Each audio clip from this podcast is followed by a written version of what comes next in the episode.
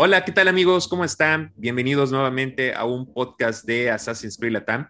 Teníamos un tiempo sin poder eh, ofrecerles un nuevo capítulo aquí en su podcast de la comunidad de Assassin's Creed, pero pues estuvimos un poquito ocupados creando otro tipo de cosas. Nos cayó también todo el tema del DLC del asedio de París, lo cual hizo que pues tuviéramos que hacer por ahí un, par de cosas, reviews, videos, análisis, entre otras cosas. Y pues bueno, nos ganó también el verano, un poquito de vacaciones. Entonces, eh, esa fue la razón por la que estuvimos algo ausentes, pero pues ya estamos aquí recargados, renovados y con una gran noticia que les quiero dar antes de eh, que nos metamos de lleno al podcast. Y es que a partir de este capítulo, les quiero comentar que nuestro buen amigo Cristóforus de la red Erudito, nuestro gran amigo desde Chile, y nuestro muy buen amigo Miguel Rivera, mejor conocido como Fantasma del Cosmos de Perú, ellos dos a partir de hoy van a estar con nosotros en los podcasts ya de fijo. Como saben, casi la mayoría de los podcasts los hemos grabado con ellos, casi todos han sido con, con Erudito, por ahí Fantasma también nos ha apoyado con un par de podcasts. Y pues bueno, yo creo que como eh, fan de, Assassin's Creed y como líder de comunidad, si algo tengo que eh, reconocer es el enorme talento que tienen estos dos chicos para todo el tema del lore de Assassin's Creed. Creo que muy pocas personas tienen ese conocimiento y tienen esa pasión y eso es algo que, se agradece y que pues también tratamos nosotros aquí de Assassin's Creed Latam de, fomentar, ¿no? Siempre tratamos de acercarles a todos los fans eh, todo ese contenido y toda esa gente que siempre tiene algo sobre Assassin's Creed que mostrar, ya sea por medio de lore, ya sea por un dibujo, por un cosplay, por una, alguna figura, pero siempre tratamos de eh, difundir todas esas personas y yo creo que la voz de Cristóforos y la voz de Fantasma del Cosmos son una de las voces que no solamente son respetadas por toda la comunidad hispanohablante, también por la eh, comunidad internacional y creo que merecen un espacio fijo, creo que se lo han ganado a base de mucho esfuerzo, de muchos años, creadores de la Wikipedia también. Entonces, la verdad es que estoy muy contento y muy orgulloso porque les propuse la eh, la idea, aceptaron la invitación y pues bueno, ahorita por unas cuestiones laborales, Fantasma no va a poder estar en este, en, este capítulo, pero va a estar en el siguiente con Cristóforos, pero ahorita justamente Erudito está conmigo. Mi estimado Cris, ¿cómo estás? Muy feliz, con frío, pero muy feliz ya que finalmente eh, podemos anunciar que Fantasma de Cosmos y yo estaremos como co-hosteando el podcast de nuestros colegas y estimadísimos, muy queridísimos amigos de Assassin's Creed Latam. Eh, agradecer al equipo por uh, darnos este espacio y agradecer a nuestros oyentes por el infinito, eterno apoyo que cada día eh, agradecemos con todo nuestro corazón de un fan a otro fan. Muchísimas gracias al contrario, amigo, de verdad, me da muchísimo gusto tenerte acá conmigo. Y bueno, qué mejor que ahorita comenzar con un tema que pues a lo mejor no es tanto de Lord, pero creo que es un tema que pues como fans también podemos ir comentando un poco y es todo lo que nos ha dejado el año 1 de Assassin's Creed Valhalla. Creo que ya muchos saben que ya se anunció que el año 1 va, va a concluir con el Discovery Tour, que ya se anunció para otoño de este año. Yo creo que a más tardar para octubre debe de estar ya disponible para, para todos. Y así va a concluir un año que yo creo que en términos generales podemos calificar muy bien, ¿no, amigo? Sí. Eh, Assassin's Creed Valhalla ya está a punto de terminar el contenido de su año 1. Y en este capítulo del podcast vamos a ver qué tal le fue, si eh, cumplió con sus objetivos o pudo haber hecho alguna que otra cosa mejor. Pero sí, ya, ya se viene Discovery Tour. Yo personalmente estoy muy emocionado por el Discovery Tour, porque es como regresar a la escuela, eh, las clases de historia, en donde me iba súper, mega, ultra bien. Eh, la nostalgia. Y bueno, para los que se preguntan qué es un año uno, un año 1 abarca tanto el contenido gratuito como el contenido de paga, lo que tú puedes adquirir por medio del Season Pass. Entonces en Assassin's Creed Valhalla ha habido mucho contenido gratuito y, también de paga. Primero tuvimos el evento de Navidad que fue el Yule, después tuvimos el evento de Ostara, también en conjunto con los saqueos y también tuvimos el festival de Sigerblood. Eh, espero haberlo pronunciado bien. De hecho, este me parece que fue el, último, se lanzó unos días antes del segundo DLC de paga, que fue el asedio de París. En junio también tuvimos, en mayo, perdón, tuvimos la, la, ira de los druidas, el primer DLC. Entonces, ha habido bastante contenido. O sea, yo creo que ha estado muy equilibrado. No recuerdo un Assassin's Creed, bueno, al menos de los, de los últimos con Origins, con Odyssey y Valhalla, que haya tenido tanto contenido gratuito, ¿no? No menciono los anteriores porque por el formato de RPG no se prestaba mucho a que hubiera contenido gratuito, ¿no? Normalmente nada más era el DLC. Pero por ejemplo, en Origins, no sé si recuerdas amigo, pero no, no tuvimos ningún contenido gratuito, fueron exclusivamente los DLCs. Las pruebas de los dioses yo no considero que sea como un contenido gratuito porque pues no, no significaba tanto, ¿no? Y, creo que hasta ahorita, si alguien juega Assassin's Creed Origins, va a poder seguir con la prueba de los dioses. Y por otro lado. Eso era, eso era parte del juego principal. además, exacto. Entonces, por otro lado, en Assassin's Creed Odyssey, por algún tiempo tuvimos las historias perdidas de, de Grecia, pero siento que era un contenido que te podía durar como unos 15, 20 minutos. De hecho, tardaba más en cargarse la partida en mi PlayStation 4 que en lo que yo terminaba la, la, historia, incluso con las tomas de, decisiones. O sea, era algo, vaya, relativamente, no sé, máximo media hora, 40 minutos que podía llevar eso. Y estos festivales, pues, eh, que hemos tenido acá, este contenido gratuito, pues ha sido un poco más fluido, más divertido, más duradero. Y eso creo que le agrega mucho valor al, al juego, ¿no? Eh, aparte de los DLCs. Entonces, amigo Cristóforos, yo creo que podemos partir con el, el primer evento que fue en diciembre del, del Yul. ¿Qué te pareció? Porque ese ya fue el que marcó la pauta para los otros dos festivales. Súper interesante y muy divertido el evento. De hecho, eh, como que dio esa diversidad de presentar eh, nuevo contenido, aparte de las misiones de, asalto que teníamos que eran parte de la campaña hasta en ese momento. Podíamos desbloquear nuevas cosas para nuestro asentamiento, eh, armaduras y nuevas armas, además de actividades como si fuese, me, hizo, me hizo sentir como si yo estuviese en, eh, en una en un parque de diversiones, un parque de diversiones con temática vikinga. Donde sí sufrí fue en el, en el evento de tiro, tiro al blanco o tiro con arco. Claro. Porque yo tengo Valhalla en la Play 4 y no suelo jugar eh, videojuegos de puntería con el joystick, sino que para eso soy mejor en teclado y mouse. Así que yo ahí sufrí sufrí mucho, ni siquiera fui capaz de llegar al, al puntaje necesario para poder ganar el evento. Tuve que, que ir por otras cosas. no sé, yo soy muy pésimo para esos juegos. Pero fue, fue un DLC súper divertido.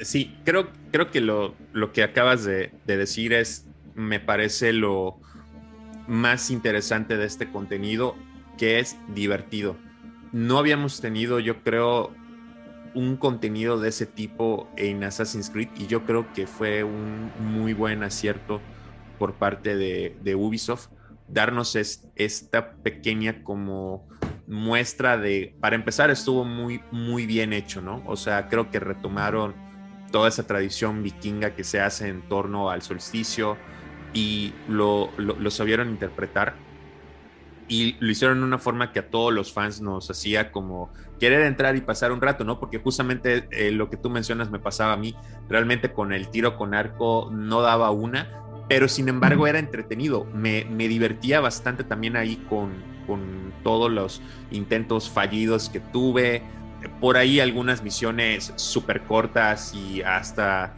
eh, en cierto momento chuscas quizás que, que hubieron y, eso, eso creo que era, que era lo atractivo de algún modo del, juego, que pudieras tener esta, esta opción a lo mejor de, descansar, de estar eh, persiguiendo soldados, de estar asesinando a cualquier tipo de guerreros, animales mitológicos, descansar un rato la hoja oculta que tiene Eivor ahí, que bueno, no, está tan oculta, pero ahí la tiene, y, entonces ya eh, pasarte a otro lado, ¿no? O sea, y me gustó que eh, vaya, eh, literalmente duró lo que debe de durar o lo que normalmente dura el, festival o la festividad vikinga y fue prácticamente como a principios de 22, 23, de 21 de diciembre, perdón, que es cuando empieza el solsticio, hasta creo que la primera o segunda semana de enero. Entonces eso me, gustó mucho.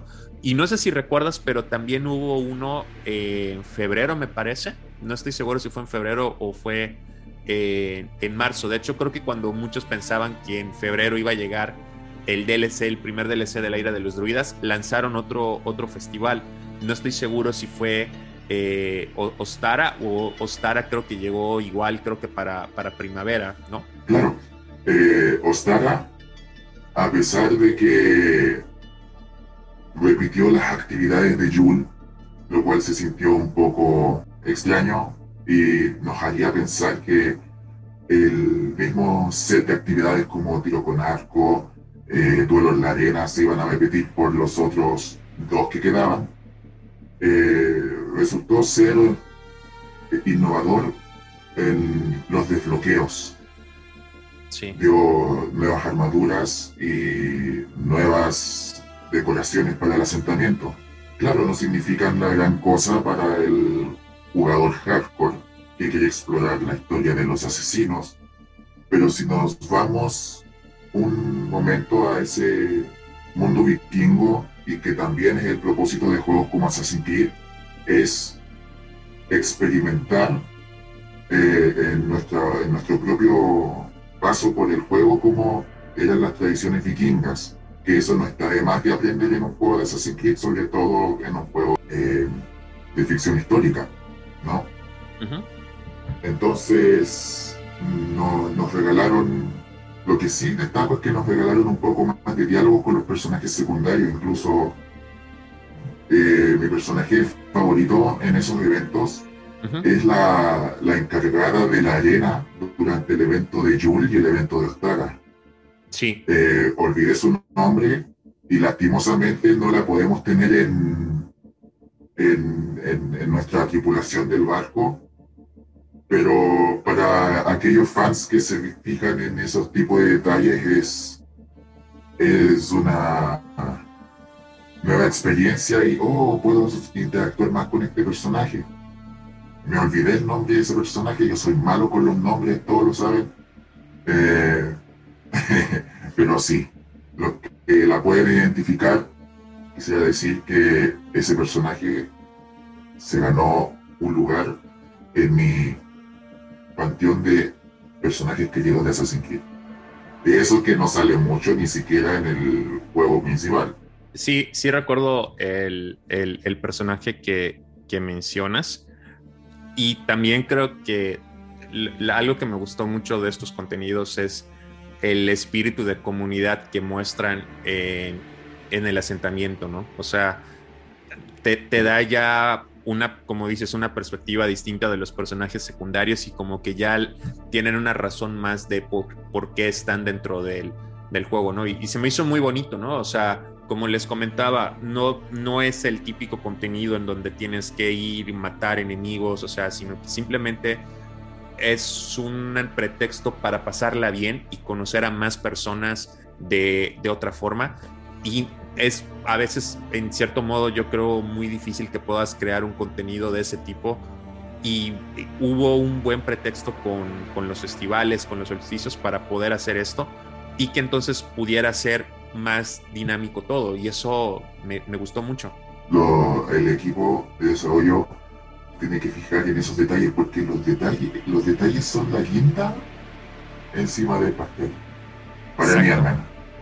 Sí, claro, por supuesto. Esos, esos detalles estuvieron muy, muy, muy bien. Y bueno, quitando ya la parte de los, de los festivales que prácticamente eh, los tres fueron del mismo tipo, del, de la, con la misma dinámica, hubo todavía aún así más contenido gratuito. O sea, y eso es lo, interesante de, de, este primer año.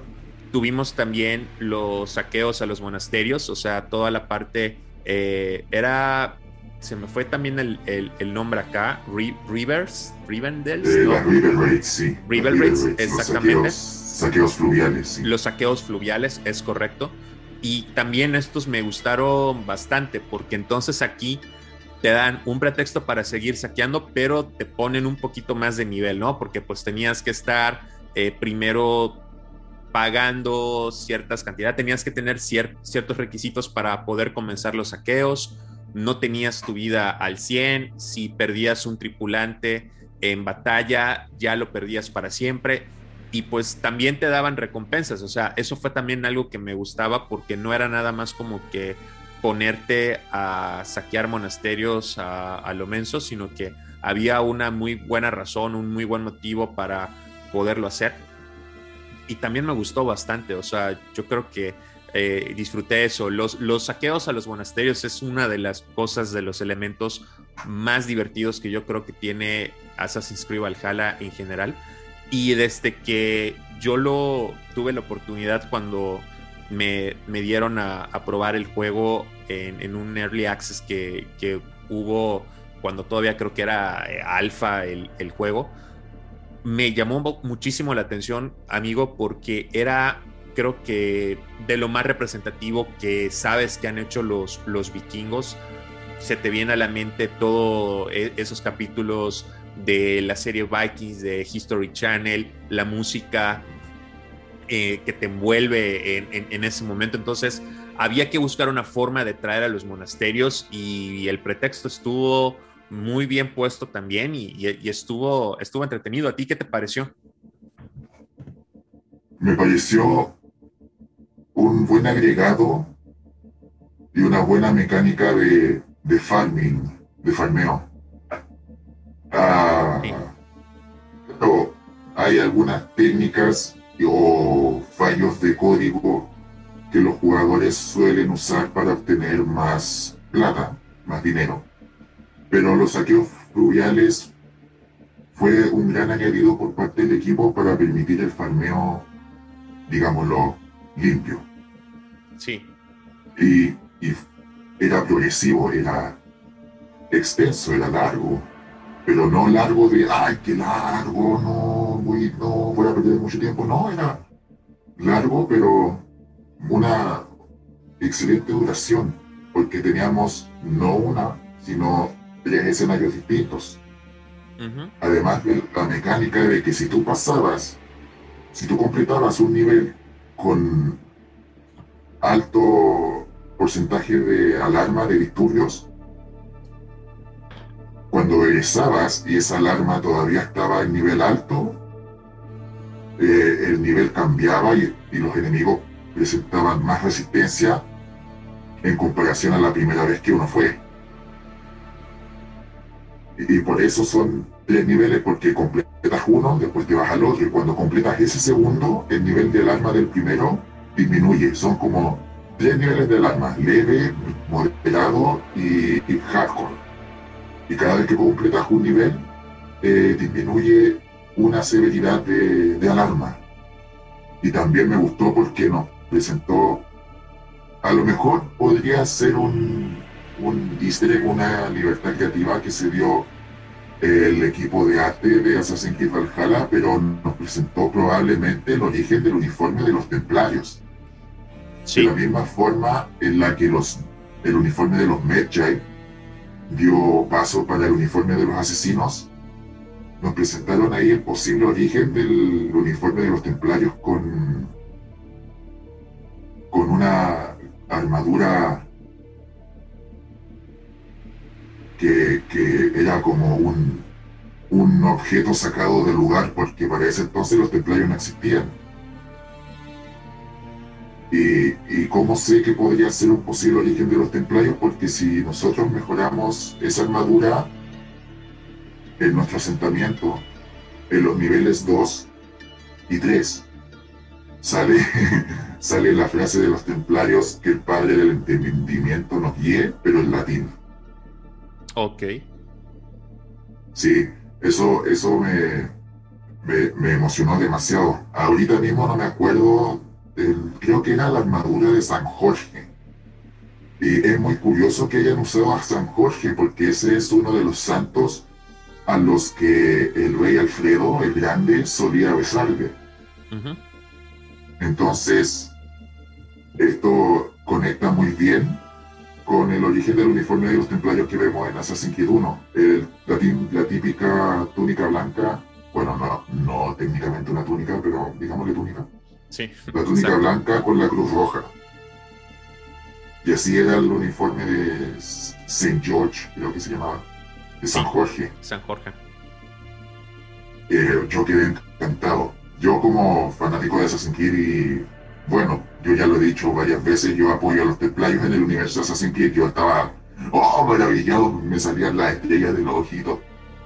Pero eso fue por un momento porque después a lo mejor es una libertad creativa que se dieron los, los diseñadores de, de arte, los, los, los animadores, los que hacen el arte conceptual, etcétera, etcétera. ¿Por qué pienso eso? Porque, si recuerdan, hay un símbolo de Abstergo en el video de la memoria ISO. Y Darby confirmó que ese símbolo no tenía que estar ahí en primer lugar, que fue algo, fue una elección que se, que se, que se dio en el departamento de arte. Entonces, aquí probablemente sea lo mismo. Bueno, pero me desvíen mucho del tema eh, saqueos fluviales, excelente sistema de farmeo.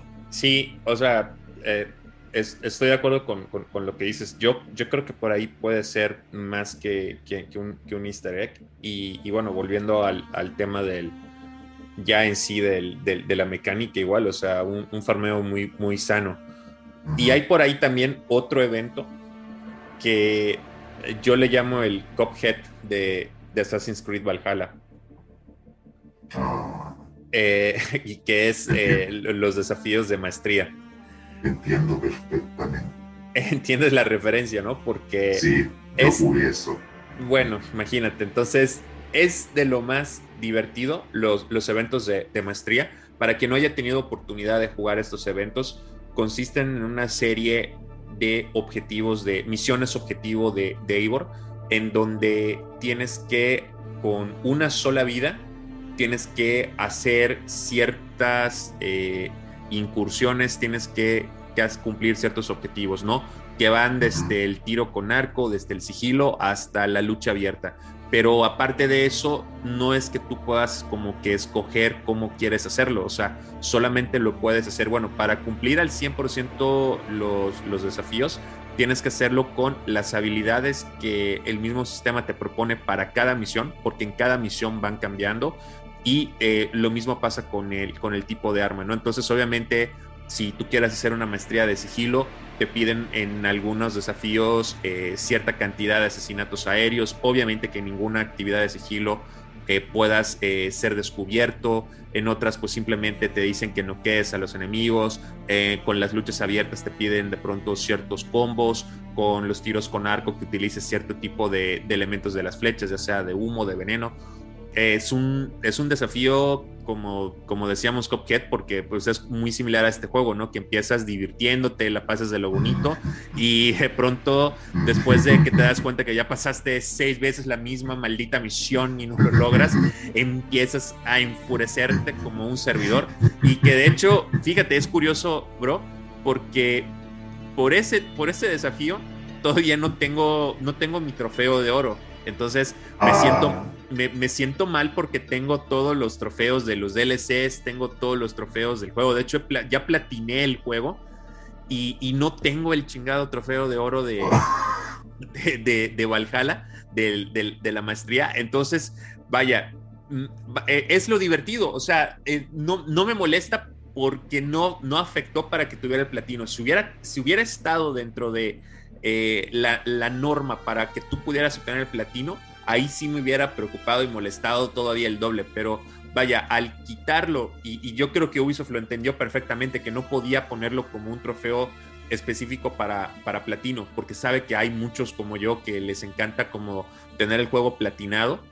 Entonces, te lo dan ahí como un desafío que tú puedes estar haciendo en cualquier momento que te apetezca. O sea, yo ahorita puedo prender mi consola y puedo continuar el desafío de maestría. No es un evento temporal, pues es un evento que se queda fijo dentro de la campaña. O sea, insisto, o sea, esto es lo interesante de, de, este, de este primer año, que le fueron agregando contenido, pero que es un contenido que al mismo tiempo no te lo condiciona a la historia. No estás, no, es como que termines el final y sientas que estás completando algo del, del, final, o sea, sino que literal es, ahora sí se le puede llamar un contenido adicional de forma gratuita y eso es algo que, eh, vaya, ya extrañábamos en las dos entregas anteriores de, de Assassin's Creed y creo que ahora Ubisoft en esa parte sí entendió que si quería tener un RPG que durara miles de horas, tenía que seguir creando contenido post lanzamiento más allá de los DLCs o del Season Pass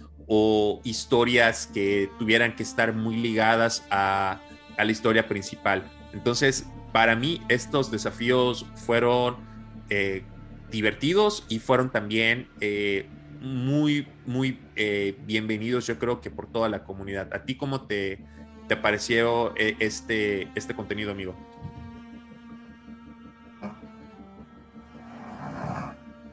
Como recuerdo esa vez en el que completaba los desafíos de Brotherhood sin problema alguno tenían, tenían su, su truco, porque yo como perfeccionista quería hacerlo en el menor tiempo posible, pero se pasaban bien. Aquí fue como volver a ver, volver a sentir ese contenido de nuevo, pero mientras yo lo jugaba, me pateaban el entrepierna repetidamente. Así, tal cual, sentí los desafíos de magia. Eh, el desafío de, del oso, que era de pelea libre, estaban bien implementados. Yo no tuve ningún problema ahí. Si, si fracasaba era porque yo era malo, yo era el manco. Pero los desafíos de lobo, que eran los tiros con arco, y los desafíos de cuervo, que eran los de sigilo, ah, tenían problemas con el sistema del juego. Eh, en el caso de los tiros con arco, había un nivel en donde tú aparecías como encima de una columna helada, congelada, y tenías que matar a los enemigos desde lejos. Estabas equipado con un arco depredador, el, el arco sniper, digámosle. Cuando los enemigos me detectaban, y yo decidía quedarme ahí arriba, eh, los NPCs como que tenían ese instinto de escalar y hacer parkour, pero llegaba un momento en el que empezaban a subir, eh, tratar de subir eh, la columna, pero no podían y se caían, y cuando se caían, se hacían daño. Eventualmente hacían eso muchísimas veces y se morían y me negaban el objetivo principal que era matar a algunos por explosiones, matar a algunos por veneno y creo que también era matarlos, eh, no, no matarlos, sino que conseguir cierto número de impactos en sus puntos débiles. Creo que en ese, no sé si era eso, pero los NPC se mataban y me impedían realizar mis objetivos y tenía que volverlo a repetir, volverlo a repetir. Eh, y también en, los desafíos con arco habían unos NPCs que atravesaban la pared. Es que el sistema, cuando uno lo repite muchísimas veces, el sistema como empieza a actuar extraño. Sí. Sobre todo en los archivos, en los archivos, en las misiones de, de Cuervo, en los desafíos de Cuervo. Porque yo repetía esas misiones reiteradas veces y al llegar al número 10, a la repetición número 10, los enemigos ya dejaban de reconocer a los NPC muertos, no reconocían su cuerpo. Yo literalmente se los ponía al lado y los enemigos ni se encontraban. Ya.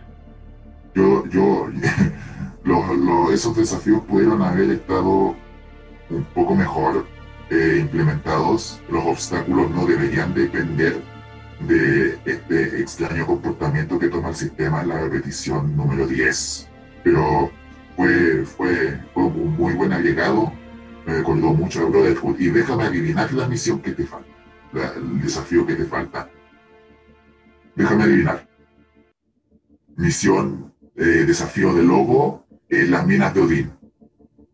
Las minas de Odín. Malditas minas de Odín. que déjame decirte que eh, no en este parche, sino que en uno anterior, eh, redujeron las eh, lo que te pedían. Le quitaron, le quitaron como que ya no tienes que ser tan perfecto. ay, se me fue la palabra. Ya no te piden las mismas restricciones. Ahora puedes fallar como dos tiros. sí. algo es algo. Bueno, pero por lo menos lo, lo, hicieron. Lo hicieron eh, por lo menos más. menos menos complicado ya, ¿no? Porque creo que incluso hubo una actualización, ¿no? Porque no estoy seguro si era ese o había otro, otro desafío que decidieron bajarle el nivel. Digo decidieron bajarle el nivel, no corregirlo, porque yo vi que hay, hay muchos, o sea, si tú entras a YouTube y pones desafío maestría, va a haber alguien que te puede dar el, tour para que lo hagas eh, de, forma, de forma completa y, obtengas el, el, 100 o el, o el 1000 en, cada, en cada calificación. El tema ahí es que creo que igual hubo gente como que le buscó, no estoy seguro si fue a las minas de Odín o fue a otro, pero como que sí hubieron un poquito ahí de, comentarios, no tanto de quejas, sino como diciendo está difícil o no me dan los puntos. Y en uno de los desafíos eh, y en una de las actualizaciones pasadas, Ubi eh, comentó que ya había solucionado ese error, creo que era por un tema de puntaje, me parece, pero vaya, ya, ya quedó bien. Definitivamente el desafío de maestría, muy buena idea, pero necesitan pulirla un poco mejor. Sí, Sí, exacto. Fue, fue una muy, muy buena, eh, un muy buen contenido. Me gustó mucho. Y ojalá podamos seguir viendo más de eso en, el año 2, ¿no? En cuanto al contenido pagado, porque esto yo creo que ya fueron todos los, los contenidos gratuitos. De hecho, eh, falta uno.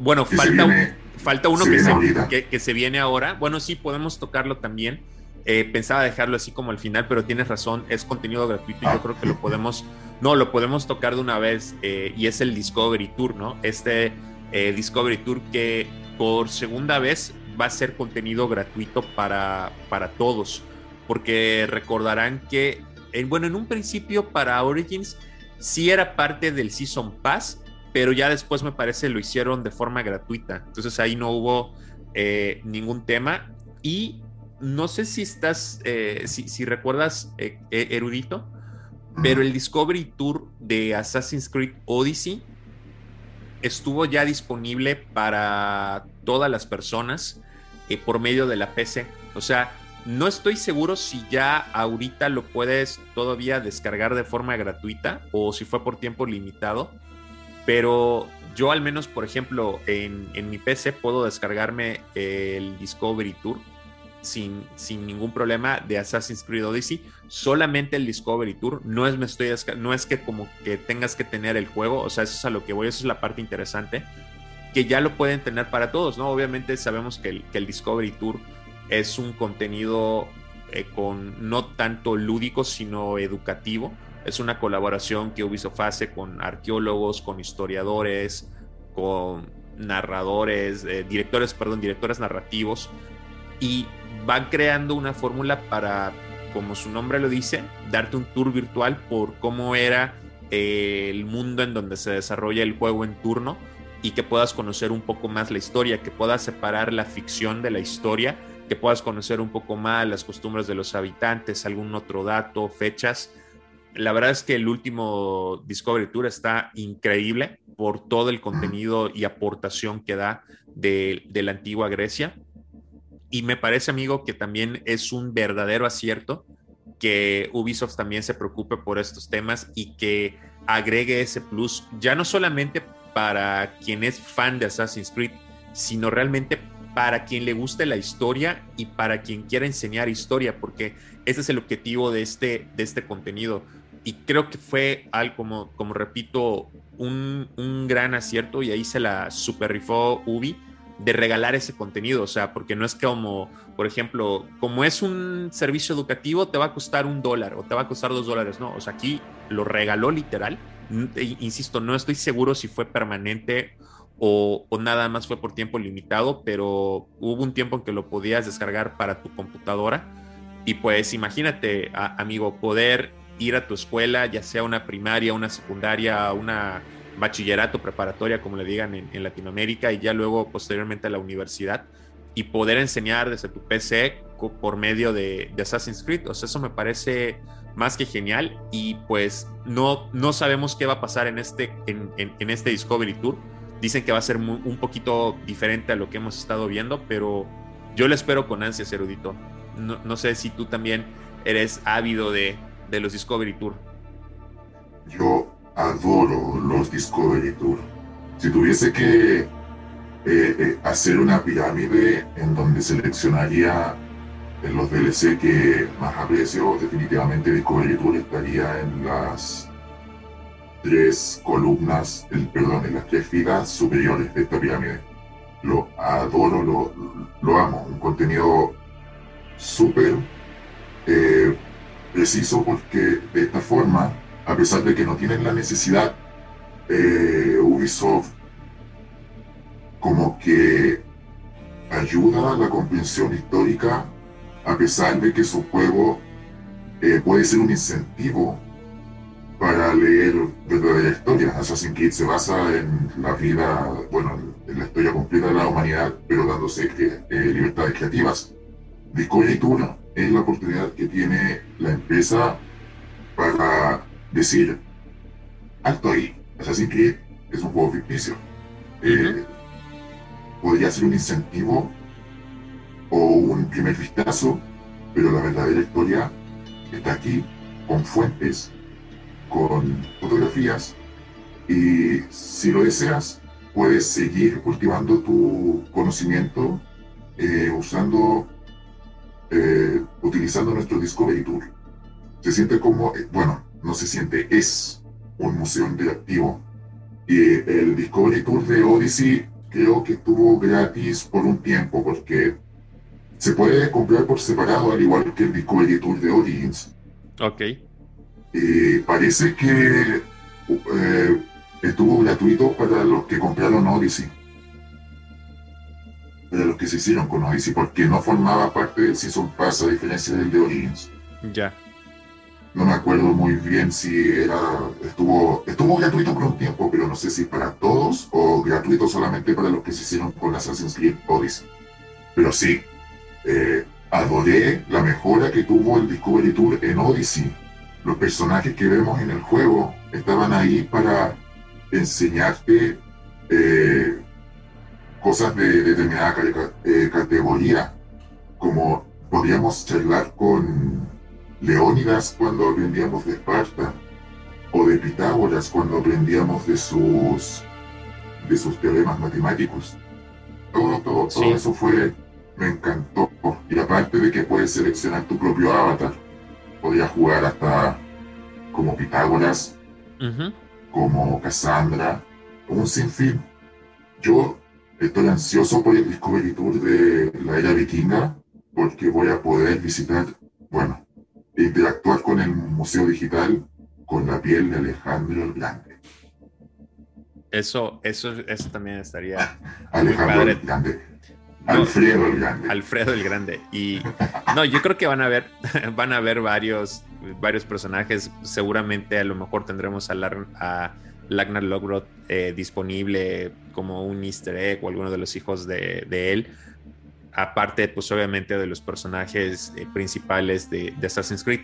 Entonces va, a estar, va a estar muy interesante, va a estar muy entretenido este, este contenido y pues yo espero que podamos eh, tenerlo también disponible más adelante de la misma forma como lo tuvimos ahorita en este de Odyssey y poderlo tener aparte, ¿no? Porque yo creo que es un contenido, es un material que eh, deberíamos poder explotarlo más. Siento que de pronto me alegra saber que tú también eres muy fan del Discovery Tour. Yo sé que hay muchos igual que son, que son muy fans, no nada más, pero siento que debemos de, de poder explotarlo un poco más en, en muchos, muchos ámbitos para que pues igual la gente pueda ver que los videojuegos cuando se lo proponen pueden dar un valor educativo y cultural impresionante que no tiene precedentes, especialmente en estos tiempos pandémicos en los que literal un tour virtual puede ser una muy buena alternativa educativa, ¿no? Sí.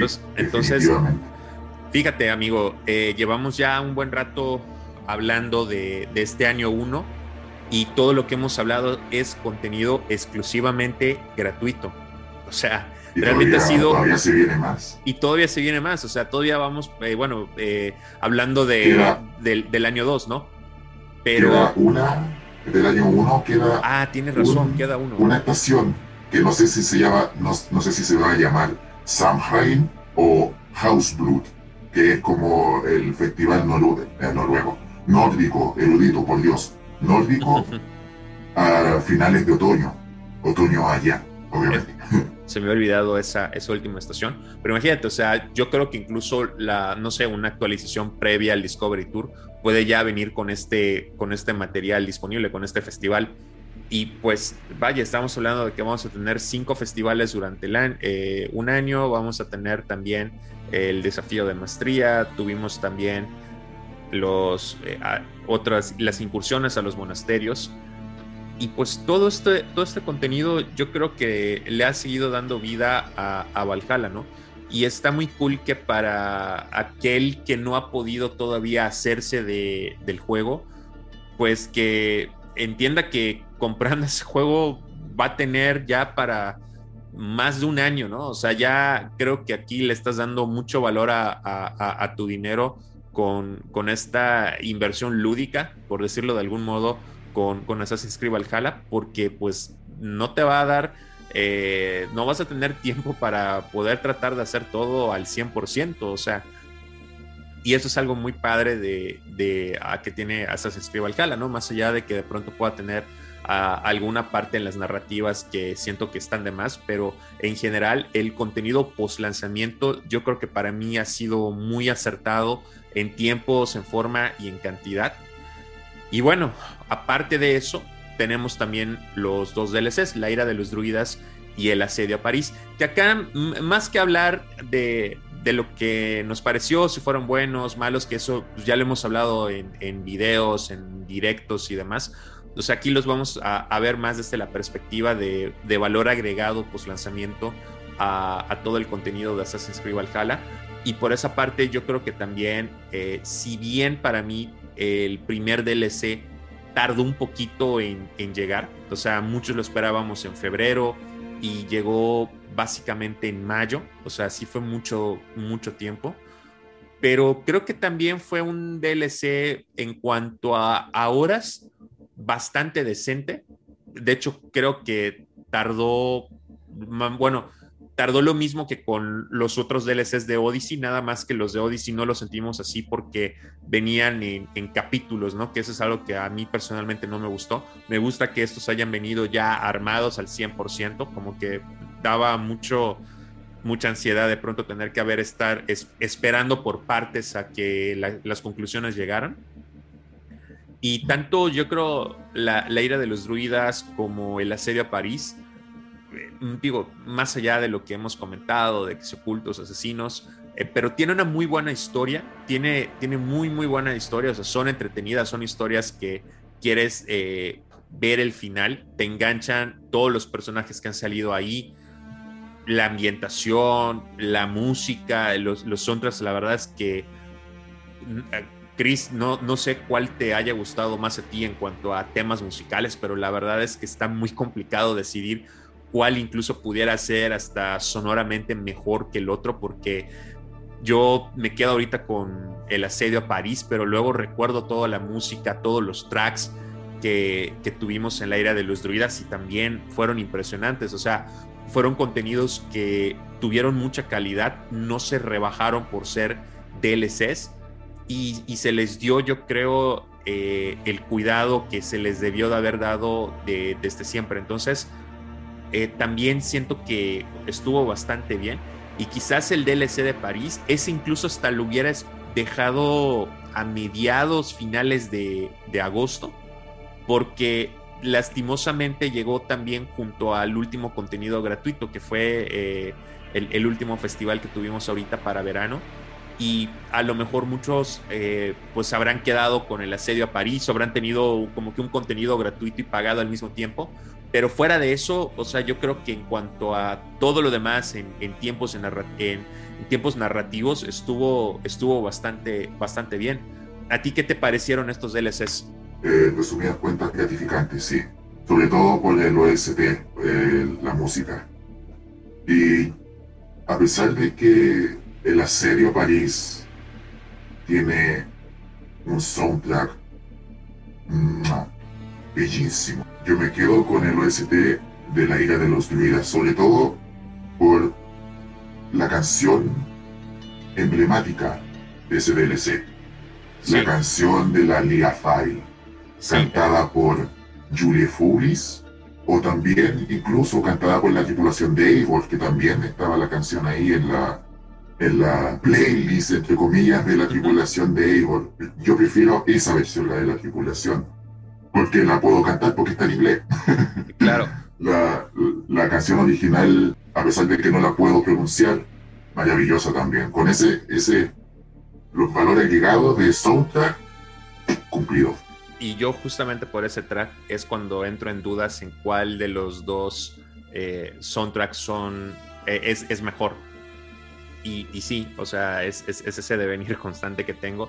Pero en general igual, ¿no? O sea, eh, está muy padre que estemos pensando, ¿no? O sea, cuál es el mejor soundtrack, cuál fue la mejor historia, cuáles fueron los mejores personajes, porque también, o sea, hay que hablar que los personajes de ambos DLCs están perfectos, o sea, el, rey irlandés estuvo excelente. El rey Carlos el Gordo también eh, creo que fue un personajazo dentro de el asedio a París. Y pues es eso, ¿no? O sea, que, que, tienes muchos personajes muy interesantes y cuando tienes una historia muy bien argumentada que contar, que te dan ganas de ver exactamente cómo acaba cada uno de los personajes. Eso entonces cuando pues te das cuenta que las cosas las están haciendo muy bien. Entonces yo creo que en, en resumen ambos DLCs cumplieron muy muy bien la, la expectativa como contenido de valor agregado a, a, este primer año de, de Assassin's Creed Valhalla, como comento, más allá de pues eh, temas de, de lore, pero pues fuera de eso realmente no, no hay nada que reprocharles. Claro, fuera de eso, fuera del lore, fuera de esos detalles que yo suelo eh, hablar, eh, eh, a valor agregado del juego, excelente. Tuvimos el regreso de los objetivos opcionales en el primer DLC de la Era de los Druidas que recordaban viejos juegos de Assassin's Creed.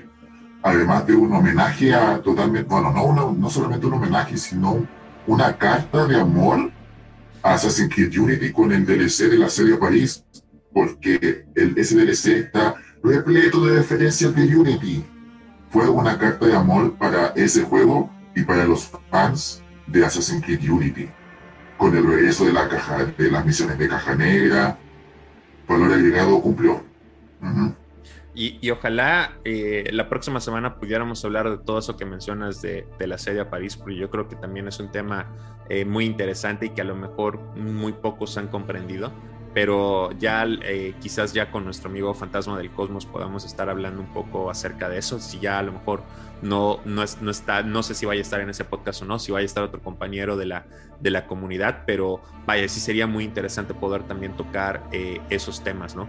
Eh, yo, yo creo entonces, Chris, que en resumen, mi conclusión del, del año 1 de Assassin's Creed, creo que fue un muy, muy buen año o sea, hemos tenido un contenido brutal y de calidad por parte de, Ubisoft para, para su último juego de Assassin's Creed.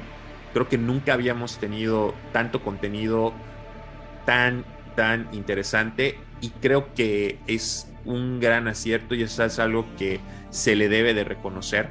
No han abandonado el juego, o sea, ya se anunció un año 2, se está trabajando posiblemente incluso está en un año 3, no es muy seguro, o sea, eh, como ya muchos eh, de los que nos escuchan saben, está el proyecto Assassin's Creed Infinity, que pues prácticamente solo sabemos que se están uniendo Quebec y Montreal, los estudios de Ubisoft, para crear un juego un poco distinto a lo que hemos visto de Assassin's Creed, pero no sabemos nada más, solo sabemos que va a salir en 2024, por lo que si ahora estamos en 2021 y ya se anunció un año 2 para 2022. No sabemos si en, ahora sí que en 2023 tengamos el año 3. No, es, no, no sabemos que, cómo, cómo vaya a ser, pero lo que sí es una realidad es de que este primer año a mí me gustó y creo que me da esperanzas para tener también un muy buen año 2. Esas para mí serían mis conclusiones, amigo. Y las mías, eh, saliéndome de mi expertise en el lore, comparto muchísimo tu opinión. Valores agregados, el maravilloso soundtrack, eh, nuevas oportunidades para farmear y un farmeo del sano, ese el que puedes elegir cuándo detenerte o no. Eh, todo eso eh, perfecto. El arte, los diseños de los enemigos, todo eso me encantó. Como juego está bien. Muy, muy excelente. ¿Y tú qué esperas para, para este año 2? Para este año 2, personalmente eh, espero el New Game Plus. Eso es algo que, muchos fans han estado pidiendo, muchos, muchos fans. Sí, lo último que han dicho de esto por parte de Ubisoft es que New Game Plus no va a ser como lo que vimos tradicionalmente en Origins y en Odyssey, porque debido a implementaciones del juego que es similar a God of War, en donde tú obtenías tu equipamiento en cofres, ¿no? Hacer un New Game Plus con esa mecánica de obtener tu cofre de nuevo, siendo que ya lo tienes, eh, no, no tiene lugar. Entonces, el equipo está ideándose cómo hacer un New Game Plus aquí. Y de hecho, tomando como fuente el podcast de el conocido youtuber George Raptor, que también tiene podcast en Spotify, que habló con Ubisoft. Los, el equipo aparentemente está viendo la alternativa de hacer un New Game Plus, pero no desde cero, sino que tú elijas el arco que quieres eh, jugar de nuevo, ya sea el arco de Gloucestershire, el arco de el primero cuando descubres Ravensthorpe, los arcos en Noruega, el arco de Finlandia, etcétera, etcétera, etcétera, etcétera. Que tú elijas el episodio, la saga que tú quieres jugar. Eso, eso, estaría muy, eso estaría muy bueno, ¿no? Sí, sería demasiado bueno, pero yo creo que no va a salir en este año 2, porque un añadido así está como para ser el último añadido del ciclo de vida de Valhalla. Eso te iba a decir. si te soy sincero. Sí, yo igual no, o sea, para cómo se plantea, yo no sabía es, eso que, acabas de comentar, pero yo creo que sí sería algo muy elaborado, porque sería, a, mí me encantaría que fuera así, porque entonces ya tendríamos lo más cercano a como era antes poder eh, rejugar una misión de, de, Assassin's Creed. Y eso es algo que, por ejemplo, a mí muchos me han preguntado por qué no subo en, el canal de YouTube de, de Assassin's Creed Latam por qué no subo eh, gameplays o, tutoriales, misiones de, del juego. Y, la verdad es que me es muy difícil hacerlo porque eh, siendo un RPG, no puedes regresar o reiniciar la misión.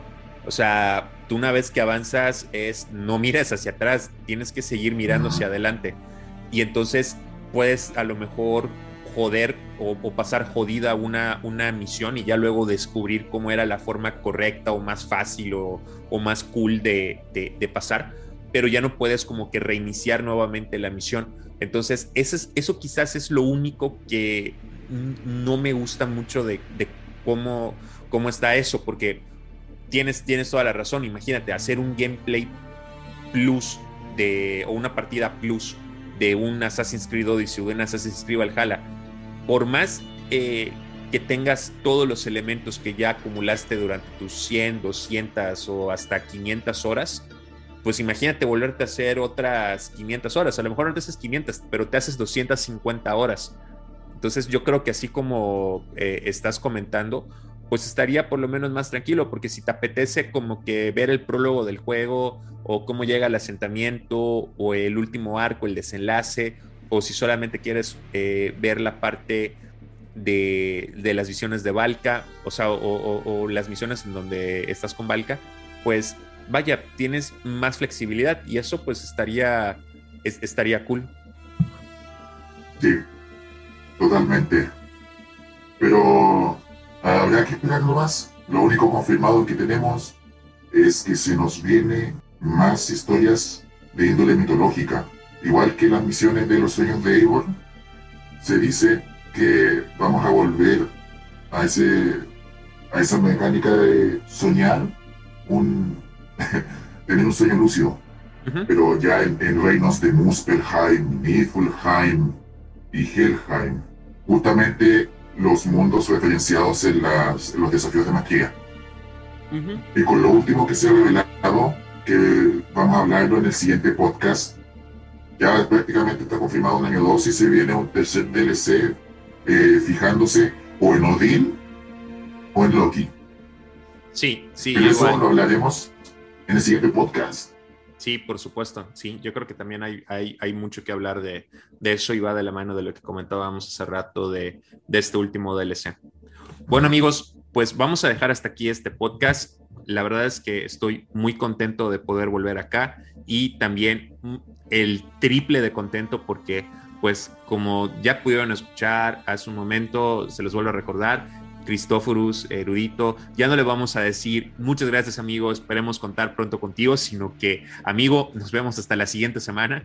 Y eso es algo que de verdad no saben cómo, cómo me alegra. Y pues ya Fantasma estará en, el siguiente podcast seguramente. Así que, pues nada, chicos, eh, vamos a estar ya transmitiendo estos podcasts todos los miércoles, así que cuando llegue ese día de la semana, estén pendientes tempranito en la mañana porque ya seguramente estará el siguiente capítulo del podcast y por favor les agradecemos mucho, de verdad, muchísimo que si ya llegaron hasta este punto del podcast, por favor nos echen la mano. Eh, regalándonos un par de estrellas eh, o un comentario dentro de la plataforma donde lo estén escuchando, no importa si es Spotify, Apple Music, eh, Google Podcast, Amazon, eh, cualquiera de las plataformas, si nos ayudan por favor también a compartirlo en las redes sociales, si creen que hay alguien, algún fan de Assassin's Creed que le pueda interesar todo este contenido que estamos creando, se los vamos a agradecer. Y por favor déjenos en los comentarios de todas nuestras redes, en las de la TAM, en las de Cristóforus, en las de Fantasma, en las mías, todos los comentarios que quieran sobre el podcast. No importa si son positivos, no importa si es